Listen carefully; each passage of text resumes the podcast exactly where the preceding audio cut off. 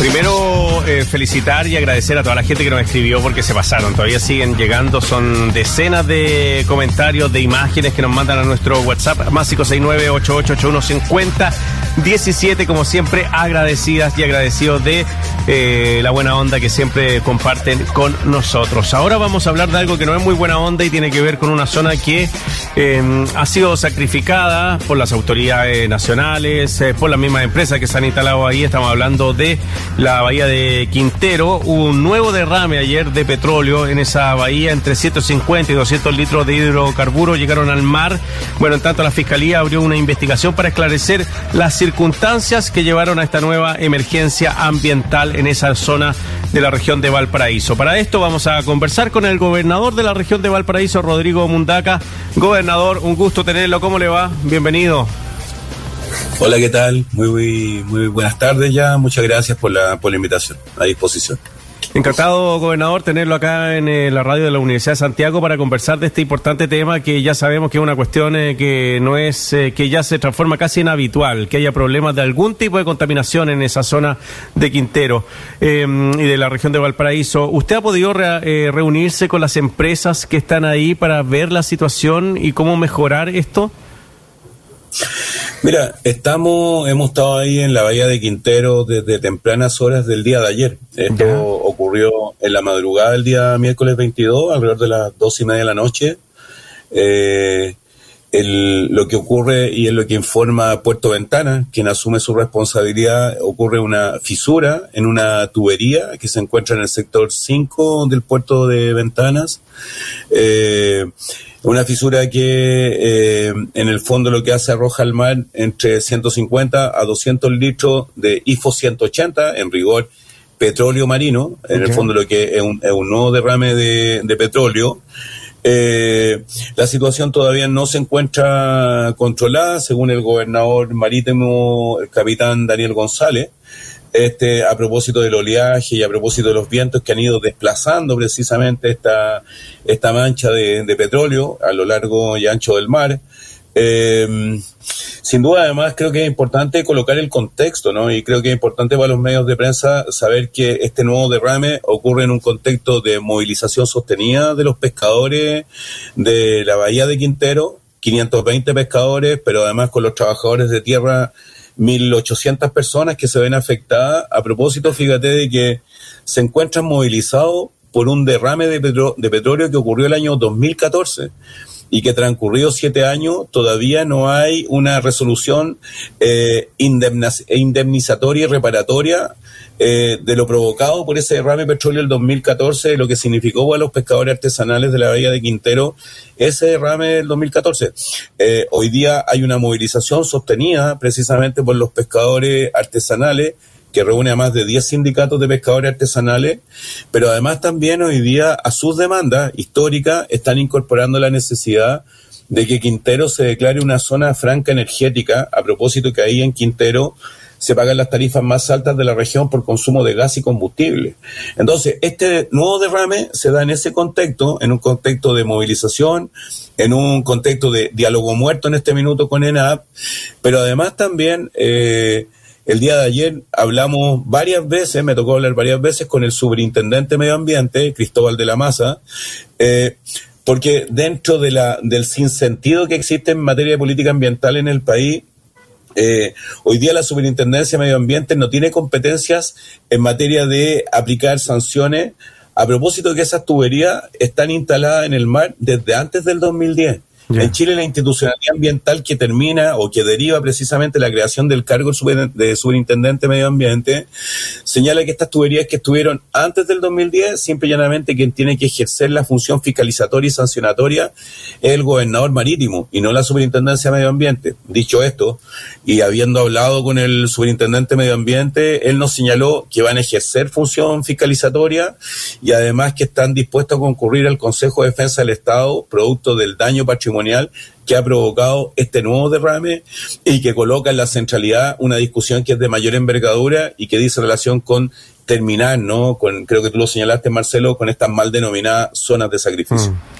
¿Cuánto le ha costado o no eh, organizarse, articularse con el resto de las instituciones? Sabemos que el cargo de, gobernador o, o, gobernadora regional, irrumpe en un contexto en el que eh, los cargos tenían otras dinámicas, tenían otras otros orígenes, también estaban vinculados al gobierno de turno, además eh, de ceder entregar obligatoriamente parte del poder o buena parte del poder, en su caso es, es, es, una persona que representa una mirada distinta, opuesta a la del Ceremi, por ejemplo, a lo de los tintes Ceremi con los que usted tiene que, que coordinar también a quien queda en la figura de delegado presidencial a la hora de sufrir estas emergencias, pero también a la hora de tratar de avanzar en la reparación que usted menciona, por ejemplo, de casos como los que tienen movilizados los pescadores.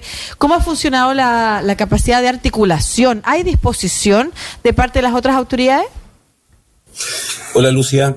Mira, eh, inicialmente, claro, este proceso de descentralización es un proceso aún incompleto. Yo, nosotros tenemos los gobernadores y gobernadoras electas, somos autoridades electas democráticamente, que tenemos, tenemos un caudal de votación que es bastante importante. Yo en lo particular soy primera mayoría nacional proporcional, puesto que ganamos en primera vuelta y saqué 300 mil votos. Eh, Dicho esto, tenemos eh, pocas competencias, tenemos competencias en el ámbito del Ministerio de Vivienda, de Transporte y en el ámbito del Ministerio de Economía. No obstante aquello, eh, me toca presidir el Consejo Regional, el CORE, eh, tengo iniciativa política, presupuestaria, eh, priorizo y despriorizo proyectos y me toca eh, junto al Consejo Regional, pero como, como estoy a cargo del Ejecutivo del Gobierno Regional, nos toca también administrar los recursos provenientes del FNDR que el, instrumento presupuestario que administra el gobierno regional y que en el caso de la región de Valparaíso para el año 2021 son algo así como 86 mil millones de pesos. Eh, esto parece, parece que es una cifra súper grande, pero en rigor los recursos que administra el gobierno regional equivalen solo al 4,5% de la inversión global que hace el Estado de la región de Valparaíso, que es del orden de 1.9 billones de pesos. Dicho eso, eh, de todas maneras, a pesar que inicialmente en este proceso de descentralización se intentó que los gobernadores electos democráticamente teníamos que solicitarle permiso al delegado presidencial para juntarnos con los servicios y con los CEREMI y con los directores de servicios, la verdad que Simple y llanamente aquello no procedió, simple y llanamente hemos actuado de facto porque el gobierno regional financia proyectos de los distintos servicios, financia proyectos de las secretarías regionales ministeriales, pero además nos toca trabajar con las 38 comunas de toda la región de Valparaíso. Por tanto, a pesar de que hemos tenido muchísimas dificultades en la instalación, en la práctica y en la marcha, hoy día eh, la visibilidad que tienen los gobernadores regionales es bastante alta y hoy día existe también una opinión unánime del conjunto de las gobernadoras y gobernadores regionales de que la figura del delegado presidencial es un obstáculo al proceso de descentralización. Piensen lo siguiente, eh, el delegado presidencial es quien preside la Comisión Regional de Evaluación Ambiental. Yo tengo pronunciamiento territorial pero quien preside la Comisión Regional de Evaluación Ambiental es el delegado, el delegado presidencial. Dicho esto, y a propósito de tu pregunta, Lucía, en el mes de agosto tuvimos una reunión con el superintendente de Medio Ambiente y firmamos un convenio de cooperación como gobierno regional electo democráticamente para acompañar los procesos de fiscalización. No obstante, hay una imperfección en la ley y lo que uno exige y demandamos hoy día a todos los gobernadores es que seamos los gobernadores y gobernadoras electos democráticamente quienes tengamos que presidir las comisiones regionales de evaluación ambiental a propósito además de que en nuestra región, en la región de Valparaíso, es donde existe la mayor cantidad de conflictos socioambientales del país. Sí, el otro día, gobernador, eh, leía una situación y que tiene que ver con el agua, uno de los problemas que afecta gravemente a la región de, Valparaíso. Em, pero a mí me llamó la atención porque fue la Dirección General de Aguas quien se puso de acuerdo con los eh, consumidores de agua, la gente que tiene derecho ahí, para que pudieran ceder un poquito de su caudal para, mm, eh, para llenar ahí el, el, podríamos decir, el embalse donde se acumula el agua para la región de Valparaíso sobre todo para Valparaíso y Viña del Mar. Y parece que había resultado muy bien eh, que mm, los mismos usuarios de esos derechos de agua no habían visto problemas en su regadío y eh, se había podido llenar hasta el 70-80% el embalse para tener agua para el verano de, mm, en la región de Valparaíso, sobre todo en las dos ciudades más importantes, ahí, Valparaíso y Viña del Mar. Es una situación... Déjame interrumpirte, déjame interrumpirte a propósito de lo que tú planteas para ser bien genuino.